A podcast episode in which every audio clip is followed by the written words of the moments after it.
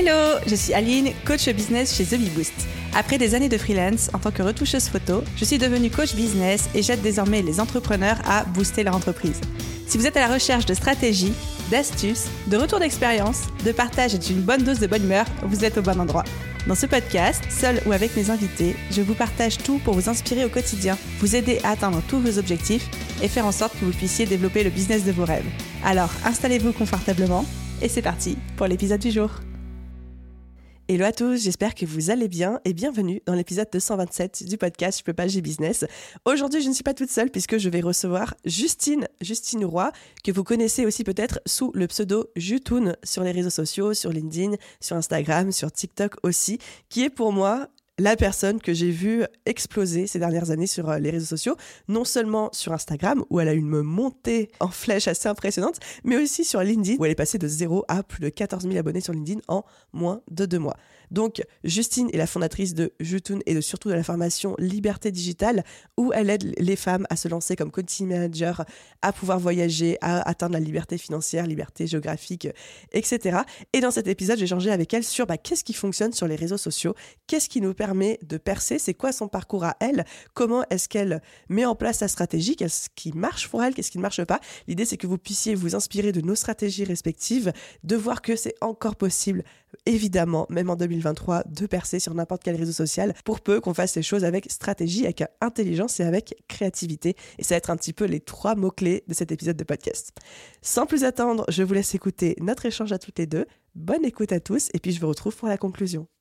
Hello Justine, je suis ravie de t'accueillir sur le podcast. Comment vas-tu? Je vais bien, merci. Tu te sens bien tu Non, c'est pas ça qu'il faut que je raconte Mais si, ça va très bien C'était bien? Mais oui Oh là là Justine, t'es stressée? Oui, je suis très stressée. T'inquiète C'est mon troisième podcast. C'est ton troisième podcast. T'inquiète pas, tu peux te reposer sur moi. Ici, c'est bienveillance, c'est discussion. Euh, vois ça comme discussion entre copines. N'oublie pas qu'il y a absolument pas 100 000 personnes qui sont en train de nous écouter. Tout va bien. Super.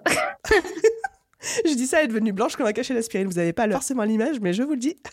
Justine, bon, la tradition sur ce podcast, et je pense que du coup ça t'aidera aussi peut-être à te mettre dans le bain, c'est que ce soit moi qui présente mes invités. Alors j'ai fait mes petites recherches, je vais faire ta présentation pour les quelques auditeurs du fond qui potentiellement ne te connaîtraient pas, et ensuite tu auras l'opportunité de rajouter des choses si tu penses que j'ai oublié euh, des éléments importants. Est-ce que tu es prête à te faire saucer? Oui, c'est parti. Donc Justine, moi je t'ai découverte parce que on a pas mal d'amis en commun, mais surtout j'ai vu ton ascension sur les réseaux sociaux que je pourrais qualifier d'ascension fulgurante. Je te regarde toujours du coin de l'œil, puis à chaque fois que je vais voir ton compte Instagram, j'ai l'impression que tu as pris 10 000 abonnés de en l'espace de 10 secondes. Et je me dis, mais comment fait-elle Donc, ce sera aussi un sujet euh, dont on va parler aujourd'hui. J'ai envie de te cuisiner là-dessus. Tu as grandi et tu as fait beaucoup, beaucoup d'expériences différentes dans ta vie, tout particulièrement des expériences en marketing digital. Et ensuite, il y a eu un espèce de déclic dans ton parcours en août 2019 où tu as été hospitalisé pour une maladie grave au poumon, quelque chose qui t'a immobilisé pendant plusieurs mois et qui a été un petit peu un déclic au niveau de qu'est-ce que je fais de ma vie, qu'est-ce que je veux faire de ma vie. À la suite de ça, tu as décidé de prendre ta vie en main et tu t'es lancé comme community manager, donc comme CM pour les intimes, et tu t'es donné trois mois pour en vivre défi relevé. Et ensuite, tu as pu prendre ton billet d'avion pour Bali, qui était un petit peu la destination de tes rêves, vivre là-bas, voyager beaucoup. Et aujourd'hui, tu t'es spécialisé non pas dans le community management, mais dans la formation. Et tu aides les femmes à devenir community manager et à gagner en liberté, liberté géographique, liberté financière et liberté professionnelle. Et tu as un parcours absolument incroyable, encore une fois, sur les réseaux. Instagram, t'es passé de genre de 0 à 68 000 abonnés en 3 ans. LinkedIn, tu t'es lancé il y a 2 mois. Je t'ai vu passer de 0 à 14 000 abonnés en 2 mois. Je suis en mode, mais qui est-elle? Que fait-elle? Pourquoi? Tu as aussi une chaîne YouTube avec plus de 8000 abonnés et j'ai envie de dire, soit les algorithmes, c'est tes meilleurs potes, soit tu as craqué un code et je vais te cuisiner jusqu'à ce que nous dises comment on fait tout ça. Qu'est-ce que tu penses de cette petite présentation? Eh ben, c'est ce que j'allais dire. Je pense que tu me présentes mieux que moi ce que j'arrive à me présenter. Du coup, merci pour cette jolie présentation. Et déjà, c'est un plaisir aussi de pouvoir échanger avec toi sur, euh, sur le podcast, sachant que je te l'ai dit juste avant. De base, j'écoutais tout le temps tes podcasts. Là, j'ai un peu freiné sur, euh, sur les épisodes. Je sais que l'année dernière, dès que j'allais faire une séance de sport, t'étais dans mes oreilles. Du coup, je suis trop contente de pouvoir discuter avec toi là sur le podcast. Et en vrai, j'ai rien à rajouter. Ah si, peut-être juste euh, Instagram. J'ai pas, s'est pas passé en trois ans. Moi, ça fait depuis 2015 que je suis sur les réseaux sociaux. Et je pense qu'on pourra en parler aussi un peu plus tard. Mais j'ai commencé à la base, c'était un peu plus personnel. Je partageais du sport et ensuite ça a évolué jusqu'au compte que j'ai euh, aujourd'hui. Du coup, j'ai pas poussé comme un petit champignon euh, du jour au lendemain sur Insta. Mais par contre, c'est vrai que sur LinkedIn, ouais, j'ai vraiment fait une poussée. Enfin, on va en reparler tout à l'heure. Je vais essayer de pouvoir te donner ce que je pense qui m'a aidé à, percer et à bien grandir sur, sur le réseau, mais c'était vraiment euh, inattendu. J'ai pas d'autres mots que ça. Enfin, ça fait des, années que je voulais me lancer, que je repoussais le lancement. Et au final, euh, ouais, en l'espace d'un mois, euh, je suis arrivée dans le top 50 des créateurs sur la plateforme et j'étais en mode bonjour.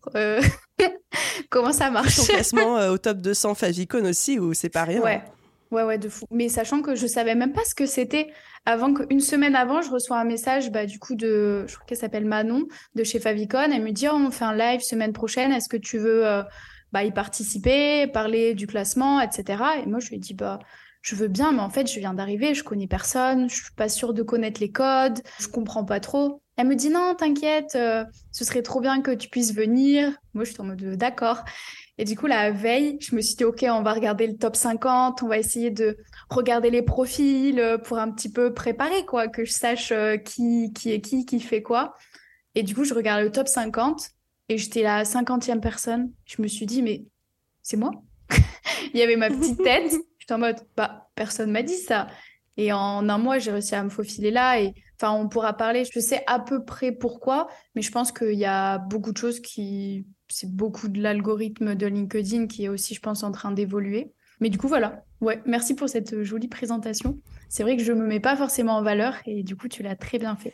ça m'a fait sourire parce que quand euh, je t'ai envoyé la trame et la préparation de cet épisode de podcast pour ton approbation en amont, tu m'as dit euh, en gros que c'était euh, génial de présenter les choses comme ça, mais que pour toi c'était que la partie euh, émergée de l'iceberg et qu'il y a toute la partie immergée dont euh, on parle pas assez souvent sur les réseaux sociaux, de tout le travail qu'il y a derrière, le parcours, les doutes, les peurs parfois, les moments où tu te casses complètement la gueule. Donc j'espère aussi qu'on pourra en toute transparence parler de ces moments-là pour relativiser et montrer que bah, les réseaux sociaux c'est pas juste un nombre d'abonnés impressionnant ou une réussite ou un classement, les choses comme ça, mais derrière c'est des heures et des, heures de travail et des nuits blanches et, et des vrais doutes et des choses comme ça.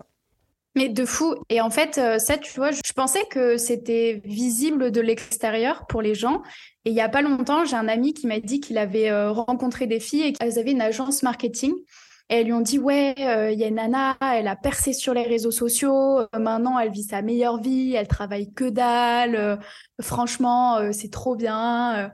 Et du coup, lui, il lui a dit, bah, oh, vous parlez de qui? Elles disent, Jutoun, je crois. Et fait, oh, bah oui, c'est ma pote. Et en fait, genre, les filles lui disaient que pour elle, mais je suis sortie du jour au lendemain et que j'avais réussi du jour au lendemain et qu'aujourd'hui, je vivais ma meilleure vie. Mais quand tu regardes, et je te disais, enfin, je me suis lancée sur les réseaux sociaux en 2015. Bon, je faisais pas ce que je faisais aujourd'hui, mais ça fait quand même euh, huit ans que je suis sur les réseaux sociaux, que j'ai pris à la main, etc. Enfin, je publie quotidiennement depuis euh, toutes ces années. Et j'ai passé des heures à travailler, j'ai passé des nuits à travailler. Et c'est vrai que je pense qu'aujourd'hui, avec les réseaux sociaux, et même moi, je me rends compte, quand tu vois quelqu'un qui réussit, tu dis, oh, waouh Genre, euh, pour toi, tu dis, il a commencé à travailler hier et aujourd'hui, il a percé, alors qu'en fait, c'est pas du tout le cas. Avant d'avoir ma formation que j'ai aujourd'hui, bah, vraiment, je faisais des mois. Enfin, je me souviens, j'étais partie en Afrique du Sud. Pendant un mois, je sortais pas de chez moi. Et justement, j'ai pris du poids parce que je sortais pas, je commandais des Uber Eats, j'allais même pas à la salle. Juste le week-end, je faisais des activités pour découvrir la ville je me levais à 8-9 heures, je travaillais jusqu'à euh, jusqu'à ce que je sois trop fatiguée pour ouvrir les yeux. Donc des fois, ça pouvait être minuit ou plus. Ou même quand je me suis lancée en CM, euh, bon, après, il y avait le Covid, du coup, il n'y avait pas de vie autour. Euh, enfin, je me disais, bon, on va profiter pour en travailler sur les projets. Et en fait, je passais bah, de mon lever, j'avais mes cours le matin, ensuite j'avais mon stage, ensuite je travaillais sur mes projets à moi. Je faisais peut-être du 8-9 heures jusqu'à 1 heure du matin ou plus. Et ça, les gens, c'est vrai qu'ils ont tendance à l'oublier. Après, moi, j'essaie quand même d'être transparente et de communiquer dessus, mais je pense aussi que j'en parle peut-être pas non plus tout le temps, tout le temps, et c'est peut-être de ma faute, et que du coup, les gens, ils se disent, oh, bah, Justine, elle est digital nomade, elle voyage partout, trop bien. Mais je passais des heures, j'ai eu plein de doutes, j'ai passé des nuits blanches, j'ai eu plein d'angoisses, et c'est vrai que bah, aujourd'hui, ça va quand même mieux. Bon, des fois, je pense que toi aussi, ça doit t'arriver. On a toujours des petits moments, on a des coups de stress.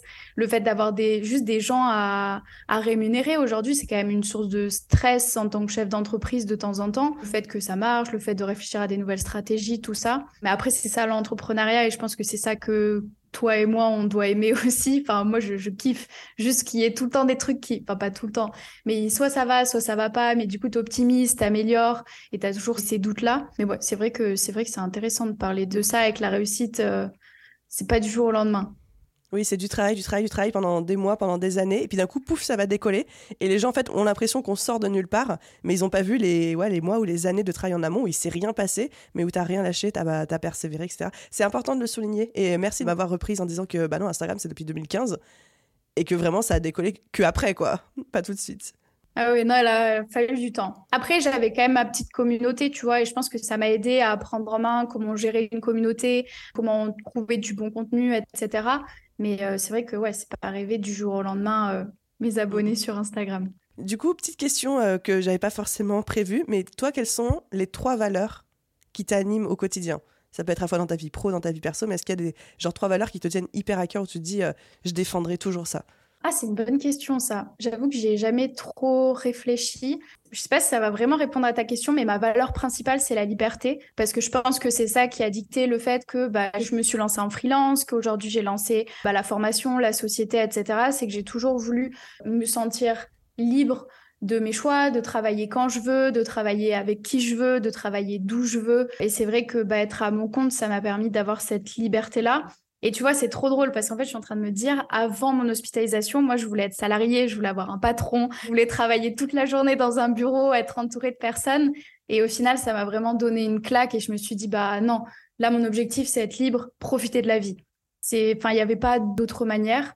Après, moi, une grosse valeur que j'ai, et je pense que ça, c'est un petit peu plus personnel, c'est euh, l'honnêteté. J'aime pas euh, le mensonge, je suis quelqu'un de très franche et je vais toujours euh, communiquer euh, avec transparence.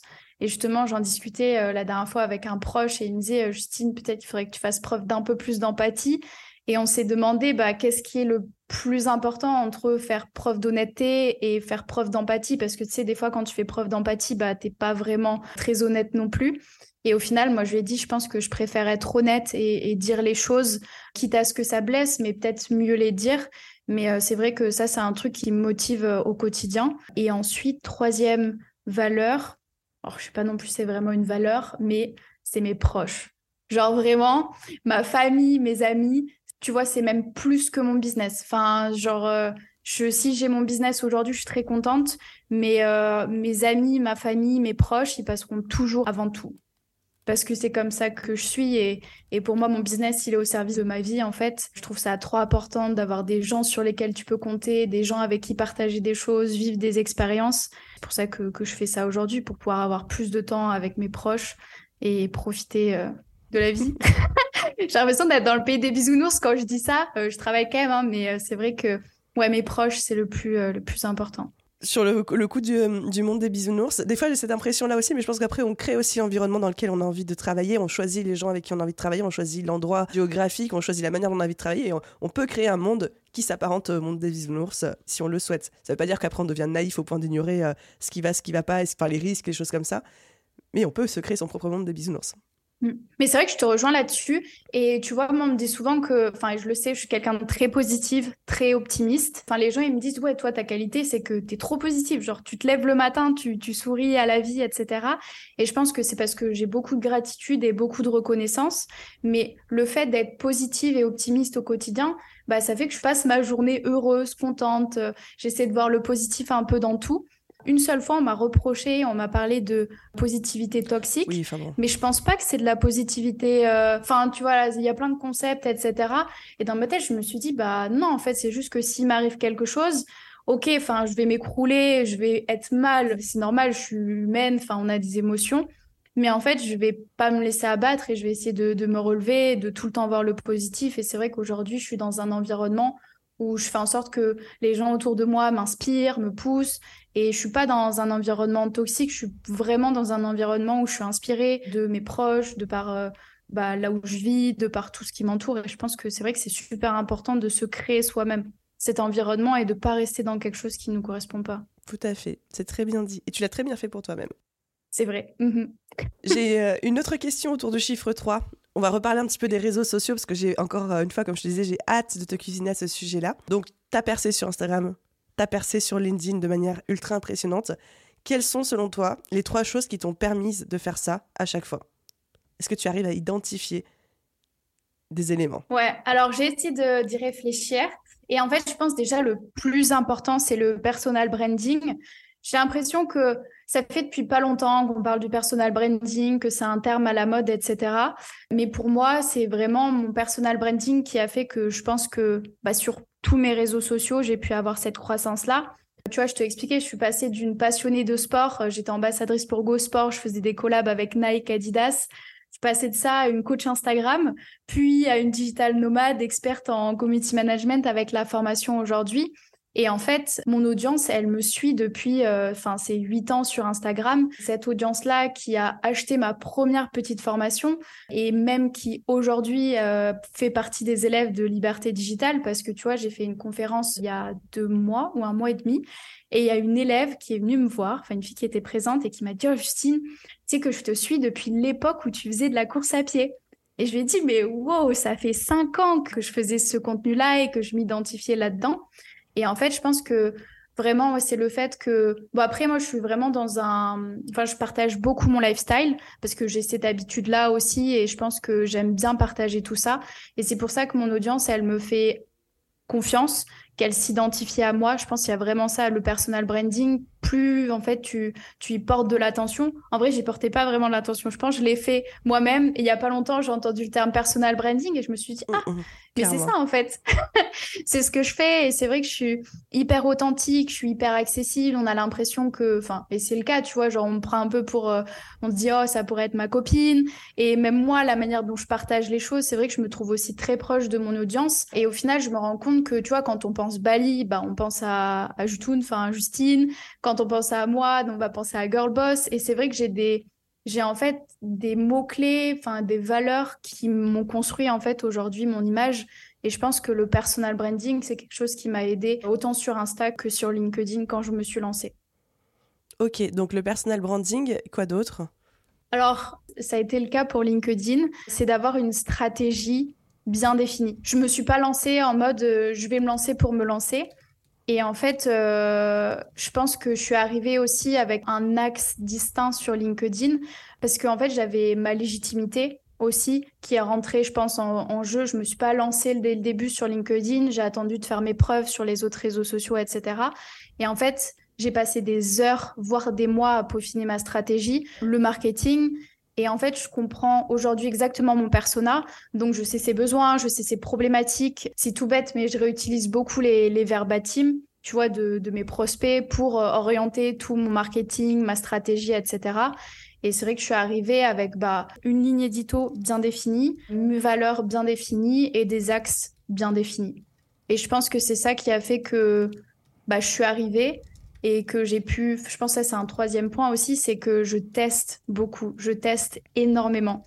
Et euh, c'est vrai que ça c'est un truc que je fais dans tous mes contenus, c'est que je teste plein d'axes. Je suis tout le temps en train de réfléchir à, tu vois, pour mon calendrier édito, en fait, des axes que je vais pouvoir prendre. Donc, l'axe digital nomade, l'axe un peu plus girl boss, l'axe un peu plus mindset, l'axe la femme dans l'entrepreneuriat, qui sont des axes qui me correspondent. Mais je vois, en fonction des axes que je prends, je fais plein de contenus et avec ce contenu-là, je me dis, enfin, je regarde s'il a marché, combien j'ai fait de vues, combien j'ai fait d'engagement. Et je me dis, bon, OK, là, ça a l'air de parler à ma cible. OK, je vais le recycler. Et du mmh. coup, je le recycle euh, sur mes autres plateformes. Et en fait, on est parti de quelque chose qui commençait à vraiment bien prendre sur Instagram et on l'a calqué sur euh, LinkedIn avec les codes de LinkedIn.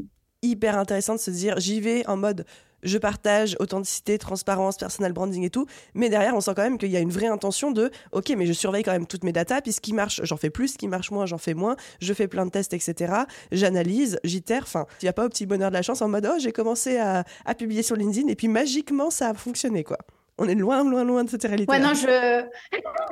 Ouais, je savais en fait à peu près ce qui allait pouvoir fonctionner. Mm, mm. Et je pense que l'avantage, c'est que euh, Enfin, aujourd'hui, il n'y a pas beaucoup de femmes qui entreprennent et qui sont présentes dans LinkedIn et qui sont actives en fait régulièrement. Moi, c'est vrai que, enfin, je vois, il y a beaucoup de filles, c'est surtout des copywriters. Du coup, bah, elles cherchent directement leurs clients sur la plateforme, mais il y a personne qui entreprend vraiment et qui partage des choses. Donc déjà, je savais que je pouvais prendre cet axe-là parce qu'il y avait de la place là-dedans.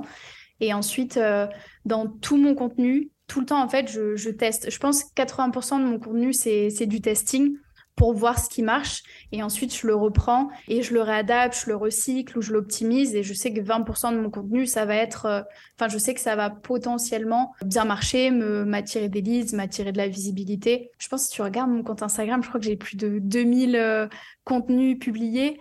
Et en fait, c'est juste que je teste, je teste, je teste. Et je pense que c'est vrai qu'on l'a pas dit, mais moi j'ai fait fac de maths. De base, j'ai une licence en mathématiques fondamentales. Et du coup, je pense que j'ai un peu ce truc euh, de maths, de faire les choses, d'analyser, de Mhm. regarder, d'optimiser. Et j'adore regarder les chiffres, j'adore euh, enfin tous ces trucs-là, traquer les performances, parce qu'au final, c'est ça qui me permet bah, de tout optimiser.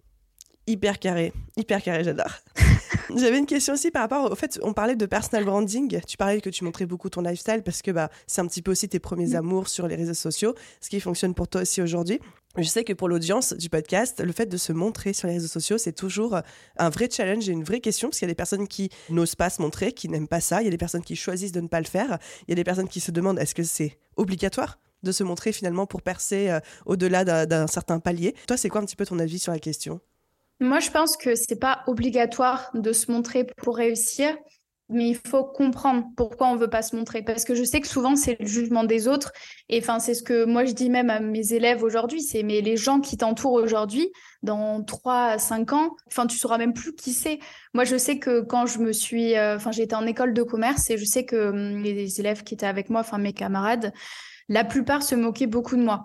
En fait, il y en avait qui me soutenaient, mais beaucoup qui, qui se moquaient de moi. Je sais qu'on s'est tout le temps moqué de moi. On faisait des montages de mes photos Instagram, où on les projetait euh, sur, euh, sur le fond de la classe. Et en fait, dans ma tête, au début, ça me faisait mal parce que je me disais, euh, bah, c'est pas cool. Enfin, genre, en fait, les gens passent leur temps à se moquer de moi. Mais après, je me suis dit, mais de toute manière, ces gens-là, dans plusieurs années, je ne saurais même pas leur prénom. Et aujourd'hui, c'est le cas. Enfin, je leur parle même plus. Ils font même pas partie de ma vie. Euh, je sais pas ce qu'ils font. Et en fait, je me suis juste dit, bah tant pis, moi je vois mon avenir là-bas et je pense que ça, ça peut m'aider à atteindre mon avenir et je vais le faire. Après, je pense que je comprends totalement les gens qui veulent pas se montrer et il y a plein de personnes qui réussissent aussi sans se montrer. Je sais que j'ai un de mes amis, c'est Manoa de Fortumedia, il se montre pas et pourtant il a réuni une communauté de plus de 100 000 personnes et pareil, il fait un très bon CA euh, à l'année et pourtant il a jamais montré son visage. Donc euh, je pense qu'il y a les deux cas. Après, ce que je me dis aussi, c'est que je trouve que quand on se montre un peu plus, qu'on partage un peu plus, bah forcément, ça supporte le personal branding, qui est aussi important, mais ça peut aussi faire partie intégrante et, on peut jouer dessus comme le fait Manoa au final. Mais je pense qu'il faut vraiment se demander bah, pourquoi on veut pas se montrer. Parce que c'est pas que c'est obligatoire ou pas, c'est une question de choix, on peut faire les deux, mais c'est vrai que c'est quand même un avantage de se montrer, mais tu peux réussir sans te montrer aussi. Mais je pense pour mettre euh, vraiment les pieds dans le plat, quand on se montre, c'est quand même un petit peu plus simple. Ouais, En termes de création de lien avec l'audience, en termes de euh, crédibilité, de légitimité, en termes de même de gain d'abonnés, etc. J'ai quand même la sensation que quand tu te montres, c'est plus simple. Ça veut pas dire que c'est pas impossible de pas le faire, mais c'est quand même plus simple si tu le fais, quoi. Bah, c'est sûr, je pense que les gens ils s'identifient plus à toi, tu peux plus facilement avoir cette relation euh, de confiance, mais c'est vrai que c'est pas non plus obligatoire. Après, ça dépend ce que tu entends par réussir, tu vois, c'est juste lancer son business, bah des fois il y en a qui peuvent lancer leur business sans forcément se montrer, mais après c'est vrai que sur les réseaux sociaux, dès que tu te montres, c'est quand même un petit peu plus facile. Et ne serait-ce que ça c'est ce que je me suis rendu compte aussi, c'est que mon personal branding aujourd'hui, si je l'avais pas, je pense pas que j'aurais euh, tout ce que j'ai créé aujourd'hui. Et je me suis dit, bah, si la formation tombe, si, enfin, si tout ça s'arrête du jour au lendemain, bah, je sais que je pourrais rebondir avec mon personal branding. Et ça, c'est parce que je me suis montrée et c'est parce que j'ai créé vraiment une communauté autour de, mes valeurs. Hyper intéressant. Justine, j'ai envie qu'on rentre un petit peu dans le vif du sujet et qu'on creuse, qu'on creuse, qu'on creuse. Est-ce que tu peux me partager un petit peu quelle est ta stratégie actuelle sur Insta et sur LinkedIn? Donc en gros, c'est quoi les contenus qui fonctionnent pour toi? C'est quoi ce que tu dis Ouais, euh, je fais ça parce que je sais que ça, c'est ça qui me fait gagner le plus d'abonnés, qui me génère le plus d'engagement? Enfin, si tu acceptes de nous partager un petit peu tous tes secrets. Oui, bien sûr. Alors là, pour être aussi totalement honnête, je suis en train de tester une nouvelle stratégie parce que je m'étais un peu, euh, comment dire, en fait, j'étais plus trop inspirée, j'étais plus trop créative. J'ai tellement fait de contenu que j'en avais marre de passer mon temps sur, euh, Instagram, etc. Donc, j'avais un petit peu arrêté de faire euh, beaucoup de contenu et je faisais beaucoup moins de, de reels ou ce genre de choses. Et là, en fait, je me suis trop remotivée. Et du coup, là, je teste de faire deux reels par jour. Donc, ça fait bientôt un mois, je crois que j'ai fait ça. J'ai pas eu le temps de regarder vraiment les stats là, mais je sais que depuis que j'ai commencé à faire ça, il me semblait que j'avais vu qu'on avait au moins triplé le reach. Du coup, je me suis dit, bon, trop bien. En fait, j'avais peur parce que je me disais, bon, je fais beaucoup moins de vues sur mes reels, mais je touche mhm. beaucoup plus de monde. Donc, au final, bah, c'est tant mieux pour moi. Et ça, c'est vraiment un truc que je me suis dit, c'est que avant, j'étais trop concentrée sur le taux d'engagement. Et maintenant, en fait, je regarde jamais le taux d'engagement parce que pour moi, ce qui est important, c'est le nombre de comptes que je vais toucher, le nombre de personnes que je vais toucher et mon CA qui va découler derrière. Parce que la plupart des gens, ils achètent, mais ils s'engagent même pas forcément avec toi. Et du coup, j'ai mmh. vraiment cette stratégie de me dire, je poste deux reels par jour et je teste, je teste, je teste, 80% test, 20% où je sais que ça va marcher et je mélange différents types de contenus. Donc j'ai des extraits podcast où soit ça va être des sujets un petit peu clivants ou alors des sujets où j'apporte de la valeur. Ça, ça marche bien et je pense que ça nourrit aussi un petit peu mon, mon, audience, ça leur donne un peu plus confiance. Des fois, ça peut, bah, quand c'est clivant, ça part viral. Je sais que sur TikTok, euh, sur Insta aussi, j'ai eu quelques contenus comme ça qui ont bien marché. Justement, c'est les contenus euh, extraits de podcast euh, qui fonctionnent bien surtout sur TikTok. C'est vrai qu'on n'a pas parlé de TikTok, mais je me suis euh, lancée sur TikTok euh, il y a pas longtemps du tout. Et j'ai euh, j'ai pas vraiment d'abonnés dessus, mais j'ai quand même fait des TikTok à un million. J'étais en mode wow, mais je me suis fait assassiner dans les commentaires. Assassiner. Ouais, mais après, c'est TikTok. hein, Oui, c'était pour ça. Au début, j'étais en mode, ils sont méchants, les gens sur TikTok. Mais après, je me suis dit, bah, en fait, c'est grâce à eux que, euh, bah, que je me suis fait connaître sur TikTok un petit peu. Donc, j'étais contente. Ouais, j'ai modéré. Normalement, je modère jamais les messages. Et là, j'ai modéré parce qu'il y avait vraiment des messages euh, méchants. Mais du coup, ces extraits podcast-là, ça marche très bien. Et après, je fais beaucoup de contenu euh, inspiration, motivation, où en fait, moi, je passe la plupart de mon temps à demander à mes proches de me prendre en vidéo. Comme ça, j'ai plein de petites vidéos de moi quand je suis au restaurant, quand je suis au sport, aussi pas mal de vidéos quand, quand je voyage. Et ça, c'est vraiment un truc que je fais pas quotidiennement, mais c'est tout le temps ancré dans ma tête de me dire, bah, je fais au moins une vidéo quand je suis dans un joli lieu. Et ça, ça me permet, bah, pareil, de faire plein, plein, plein de contenu parce qu'il me faut juste euh, une base de vidéos et ensuite je peux reprendre toutes les tendances à partir de ça. Hmm. Et en général, ça part aussi facilement viral parce que ça peut toucher plein de monde. Et après, euh, j'ai du contenu plus mise en avant de ma formation, mise en avant de ma masterclass, enfin vraiment un peu plus vente, mais quand même pas trop tourné vente un peu bien tourné. En mode, je montre euh, en gros ce qu'on ce qu'on peut faire et ensuite euh, je dis, bah, c'est grâce à ça. Et ça, ça marche un petit peu moins parce que forcément, c'est du contenu vente, mais au final, c'est ça qui me permet bah, de récolter un maximum de, de, leads et en général, ça découle sur des ventes derrière. Donc, euh, ouais, ça, c'est ma strat sur Instagram, je pense, globalement, que je suis encore en train de tester j'essaie de moins regarder les métriques et de plus regarder bah, combien je touche de personnes parce que pour moi, c'est ça le plus important. Parce que, tu sais, il y a le petit truc marketing qu'on dit, euh, je crois qu'il faut euh, qu'une personne nous voit sept fois avant d'acheter notre produit. Et du coup, je me dis, bah, je vais bombarder pour qu'on me voit au moins ces sept fois et que les gens, euh, s'ils voient plein de fois ma tête, ils vont se dire, bah, ok, qu'est-ce qu'elle a à me proposer celle-là et qui s'intéresse à moi. C'est un peu ça l'idée. Et après, forcément, de les inspirer, de leur partager mon lifestyle. Si je comprends bien, du coup, là, en ce moment, sur Insta, c'est deux reels par jour, mais pas forcément des reels que tu as besoin de créer, où chaque jour, tu dois filmer deux reels, quoi. C'est tu réussises beaucoup de contenu que tu as, des extraits de vidéos de quand euh, tu voyages dans des lieux d'exception, ou de ton lifestyle, etc. Et euh, ça te demande pas des efforts de création de, de reels par jour, en mode, je dois trouver une idée, je dois me filmer, je dois monter directement, etc. Ouais, c'est clairement ça. En fait, ça, je le faisais avant, mais je me rendais compte que j'avais pas le temps de tourner. Après, moi, je suis quelqu'un qui batch le contenu. Donc, euh, je sais qu'avant, je me posais une après-midi, je tournais plein de reels, j'étais contente, j'avais tout fait. Mais c'est vrai qu'aujourd'hui, je me dis, bah, non, autant que j'ai plein de contenus et je reprends en fait les, tendances, je reprends que des, des, contenus qui fonctionnent. Tu vois, je scroll sur Insta, je repère les musiques et je les reprends avec mes valeurs à moi. Et en fait, ça me permet bah, de tout le temps créer plein de contenus. Des extraits de podcast, ça peut aussi être des extraits de vidéos YouTube.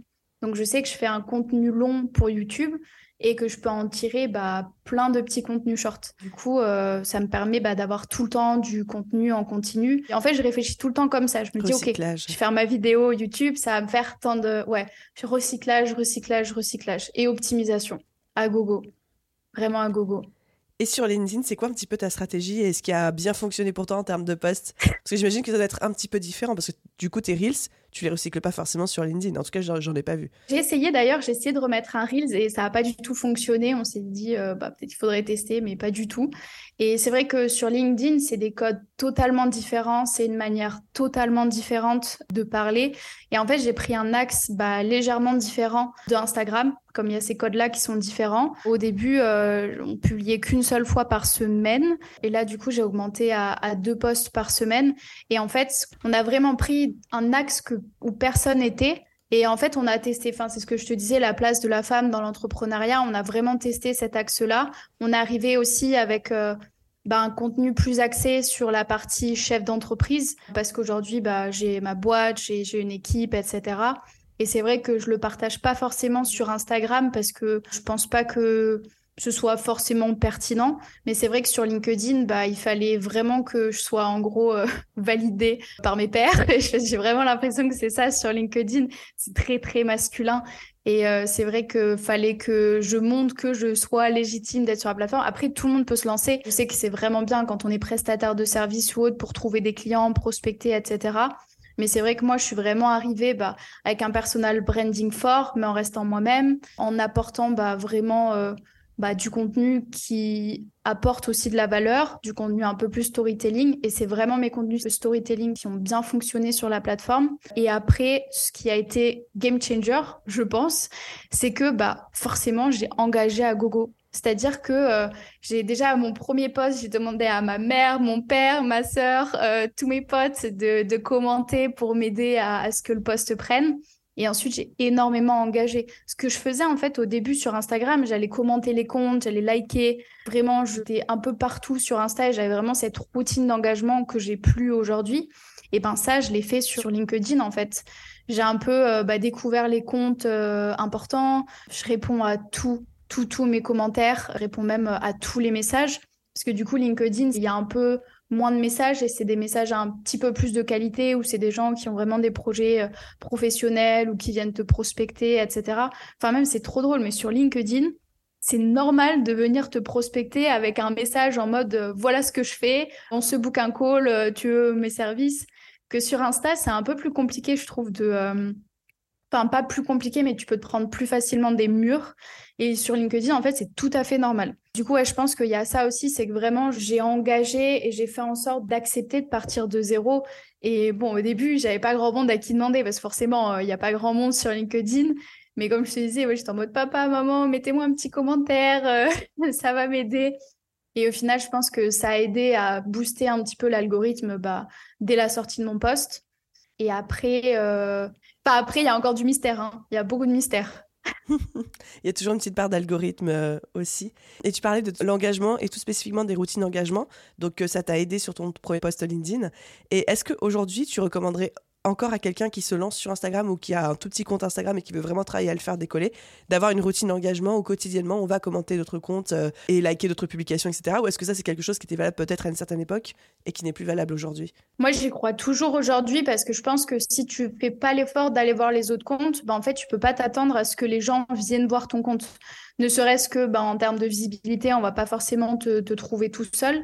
Mais tu sais, je pense qu'il faut passer donnant-donnant, entre guillemets, quand tu vas voir les autres comptes. C'est un peu, tu leur fais coucou. Enfin, c'est vraiment un boost en plus, je trouve, d'aller faire cette routine d'engagement. Je sais que ça prend du temps. Moi, je le faisais, euh, et enfin, même encore maintenant sur LinkedIn, je le fais en regardant une petite série. Je suis dans mon canapé euh, ou affalée dans mon lit, et du coup, je fais ça euh, en même temps que ma petite série.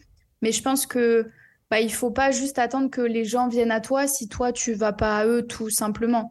Et en plus, si tu fais bien les choses, bah, tu peux potentiellement aller voir directement des gens qui pourraient être intéressés par ce que tu fais ou par tes services. Et sur LinkedIn, c'est la même chose, c'est super important.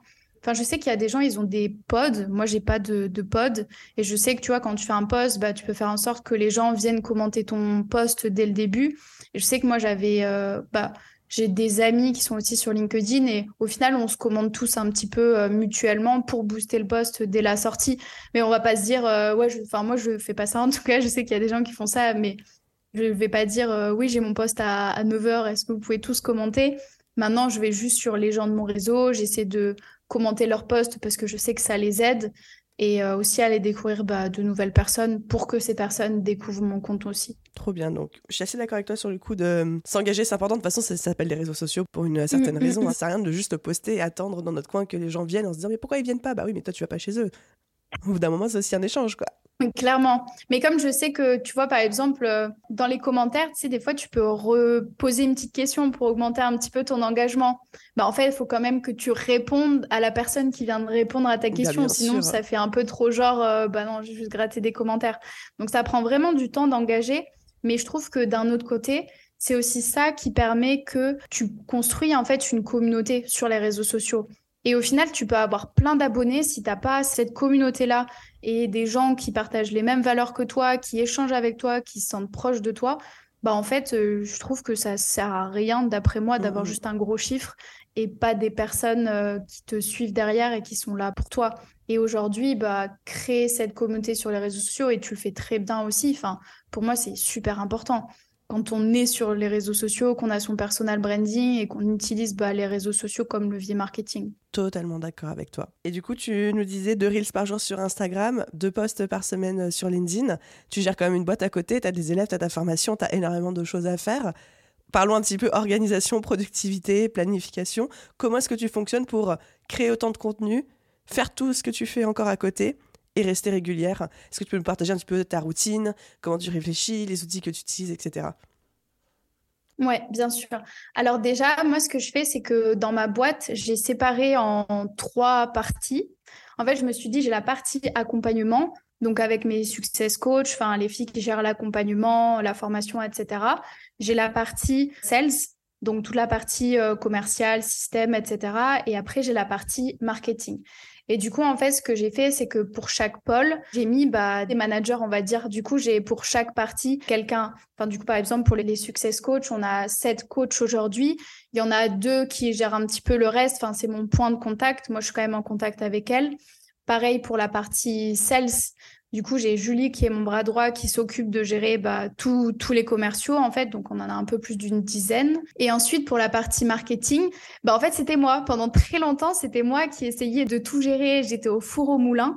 Et là, ça fait un mois que en fait, euh, bah, j'ai enfin délégué à une committee manager. Du coup, j'ai Margot qui m'accompagne depuis un mois, et c'est en fait elle qui me permet d'avoir augmenté le nombre de contenus qu'on fait aujourd'hui.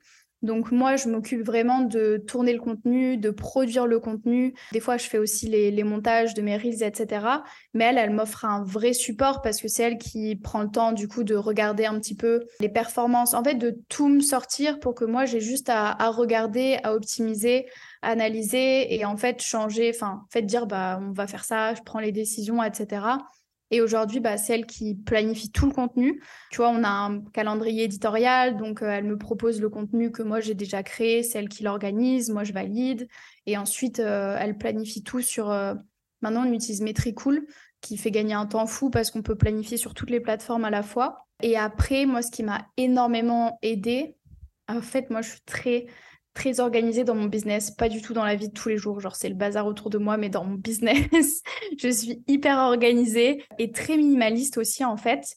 Et en fait, j'ai fait des process pour tout, tous les aspects de mon business et aussi pour la création de contenu. Donc, je sais que par exemple, quand je filme une vidéo YouTube, je vais tout marquer ce qu'on va faire. Donc, que ce soit par exemple, bah, juste euh, trouver l'idée, rédiger le script, faire le tournage, envoyer euh, à la monteuse, créer la miniature, et en fait, j'ai tout un truc de process avec euh, des chiffres à suivre, qui s'occupe de faire quoi.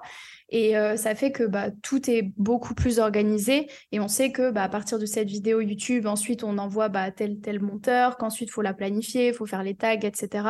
Et que de ça, en découle bah, tant de contenu court qu'on va pouvoir planifier sur TikTok, sur Insta et sur YouTube Short. Et en fait, tout est hyper processisé. Et moi, à côté de ça, bah, je passe beaucoup de temps à, je vais dire tout contrôler, c'est pas vraiment tout contrôler, mais euh, je gravite un peu autour de tout. c'est vrai que je contrôle tout, mais c'est en mode je regarde comment tout se passe. Et en fait, je fais ce que j'aime le plus, c'est-à-dire euh, scroller, repérer les tendances, les reprendre, les adapter à ma niche et créer du contenu. Parce que c'est pour ça que je fais aussi ce que je fais aujourd'hui. Et après, forcément, je regarde euh, bah, un peu ce que tout le monde fait.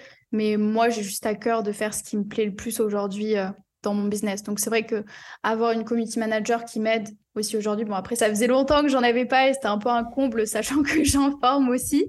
Mais j'ai pris du temps à vouloir déléguer ça parce que pour moi, c'était ma partie euh, de cœur que je voulais garder. Mais c'est vrai que je pouvais pas être partout. Et, euh, et du coup, que ça m'aide beaucoup aujourd'hui à gagner du temps. C'est fascinant. Merci de nous partager toute l'organisation. Et euh, petite question par rapport à comment tu faisais en fait avant de déléguer, parce que tu as quand même une grosse présence mm. sur les réseaux sociaux. Et là, je pense à tous les auditeurs bah, qui n'ont pas encore forcément d'équipe, qui n'ont pas encore les moyens de recruter euh, une community manager ou des choses comme ça. Comment est-ce que tu t'organisais? Est-ce que tu utilisais aussi Metricool Est-ce que tu utilisais d'autres outils? Est-ce que tu avais aussi un aussi gros rythme de publication où forcément tu pouvais moins faire? Enfin, bah, Comment est-ce qu'on fait pour gérer quand on est tout seul? Planning édito, batching? Ouais, ouais, tout à fait ça. En fait, déjà, euh, là, ça fait que depuis que j'ai Margot que je fais deux contenus par jour. Justement, j'attendais qu'elle me rejoigne, enfin, en tout cas, de trouver quelqu'un qui m'aide pour pouvoir augmenter le rythme. Sinon, je savais que j'allais pas le tenir. Et je me disais, ça sert à rien que je me lance là-dedans, alors que j'ai tout le, bah, enfin, j'ai plein de contenus à créer, plus planifier en même temps. Et rien que de planifier, parce que des fois, je planifiais à la main, surtout, et ça me faisait perdre, mais un temps fou. Et du coup, je me dis, oh là là mais en gros, ouais, ce qui m'aidait beaucoup, c'était de tout batcher. Donc, euh, rien que le fait de prévoir plein de scripts, en fait, euh, par exemple pour YouTube et tourner plein de vidéos en même temps, bah, j'avais toujours euh, 3-4 mois d'avance. En fait, c'est beaucoup de créativité. Et des fois, tu peux pas forcément euh, choisir les moments où tu as cette productivité. Du coup, je passais beaucoup de temps à scroller, repérer les tendances. J'essayais de les réadapter, mais des fois, je n'étais pas satisfaite. Et j'avais euh, ce petit perfectionnisme-là qui me disait, bah non, c'est pas assez bien, tu peux pas le poster. Et souvent, il y avait, je passais une semaine sans rien poster, que ce soit contenu euh, carrousel, photo euh, ou reels. Et j'avais du mal de tenir cette régularité-là. Et en fait, j'ai eu des phases où j'avais mon planning édito, des phases où je laissais tomber mon planning édito. Et parce que vraiment, pour moi, Instagram, c'était un peu mon bébé. Je voulais que ça me ressemble et je voulais pas poster pour poster. Mais euh, là, après, ce qui m'a aussi beaucoup aidé, c'est ce qu'on disait tout à l'heure, c'est le recyclage. Je, vraiment recycler les contenus, que ce soit une vidéo YouTube, que ça me fasse plein de shorts. Ça peut faire aussi une newsletter. Ça peut faire aussi un axe à reprendre sur LinkedIn. Et en fait, c'est plein de petits trucs comme ça où je recycle en fait le contenu. Si quelque chose marche bien sur euh, LinkedIn, bah, je vais le reprendre sur Insta et sur YouTube sûrement. Et en fait, je tournais toujours comme ça. Alors oui, je produisais beaucoup, beaucoup moins de contenu sur les réseaux sociaux, mais je recyclais et du coup, ça me faisait gagner beaucoup de temps. Trop bien, super conseil. Justine, on a fait un bon tour de toutes les questions que je voulais te poser. Merci beaucoup de ton partage, de ta transparence, surtout euh, de dire aussi euh, ce qui va bien, ce qui va moins bien aussi, d'être aussi vrai, aussi franche. Est-ce qu'il y aurait une chose dont tu aurais adoré parler qu'on n'a peut-être pas encore forcément abordé Où tu te dis, on ne peut pas clôturer cet épisode sans avoir parlé de ça? Alors ça, c'est une bonne question. non, non, en vrai, on a bien parlé de la stratégie globale et euh, je pense qu'on a bien fait ressortir les idées importantes. Mais non, je pense qu'on a été assez complet. C'est vrai que je pense que on a parlé de toutes les plateformes, que chaque plateforme a des codes différents. Et surtout, le recyclage, ça, c'est vraiment un truc que moi, ça m'a aidé à gagner beaucoup de temps. Et non, je pense qu'on a été assez complète. Trop bien. Pour les personnes qui voudraient te retrouver, te suivre, que ce soit sur Instagram, sur LinkedIn, se renseigner sur euh, comment travailler avec toi, est-ce que tu peux me dire un petit peu, un, où te retrouver, et deux, ce que tu proposes aussi? Trop bien, merci beaucoup. Alors, moi, je suis présente du coup sur euh, Instagram, LinkedIn, TikTok sous le pseudo de euh, ou euh, Justine Roy. Et en fait, bon, on en a un petit peu parlé pendant l'épisode, mais j'ai créé ma formation où j'apprends aux femmes à devenir community manager. Euh, donc, euh, ça leur permet vraiment de travailler bah, depuis leur téléphone, de gérer les réseaux sociaux et, d'être libre un peu et de voyager comme je le fais. J'ai vraiment ce côté digital nomade, mais au final, il y a beaucoup bah, de même de mamans à la maison qui ont un peu plus de temps pour elles ou, euh, ou juste bah, des personnes qui sont aussi en fin d'études. Donc, ça correspond vraiment à tous les profils. Moi, ça m'a permis d'aller à Bali, ça m'a permis de voyager aujourd'hui. Donc, c'est pour ça que j'ai créé la formation. J'ai vraiment réuni tous les conseils que j'aurais aimé avoir quand je me suis lancée en freelance à mon compte. Et donc cette formation s'appelle Liberté digitale, si je ne me trompe pas. Oui, c'est ça. C'est vrai que j'ai pas l'habitude de me vendre ou de parler de moi. Je sais que je dis jamais le nom de ma formation. Des fois, j'oublie même de dire mon prénom. Et après, les gens ils me disent non mais Justine, c'est une galère à te retrouver. Euh, j'ai fait des recherches. Et je dis ah oui. mais j'ose pas me mettre en avant comme ça. euh. Je mettrai tous les liens de toute façon dans la description euh, Instagram, LinkedIn, TikTok, euh, suite à formation aussi.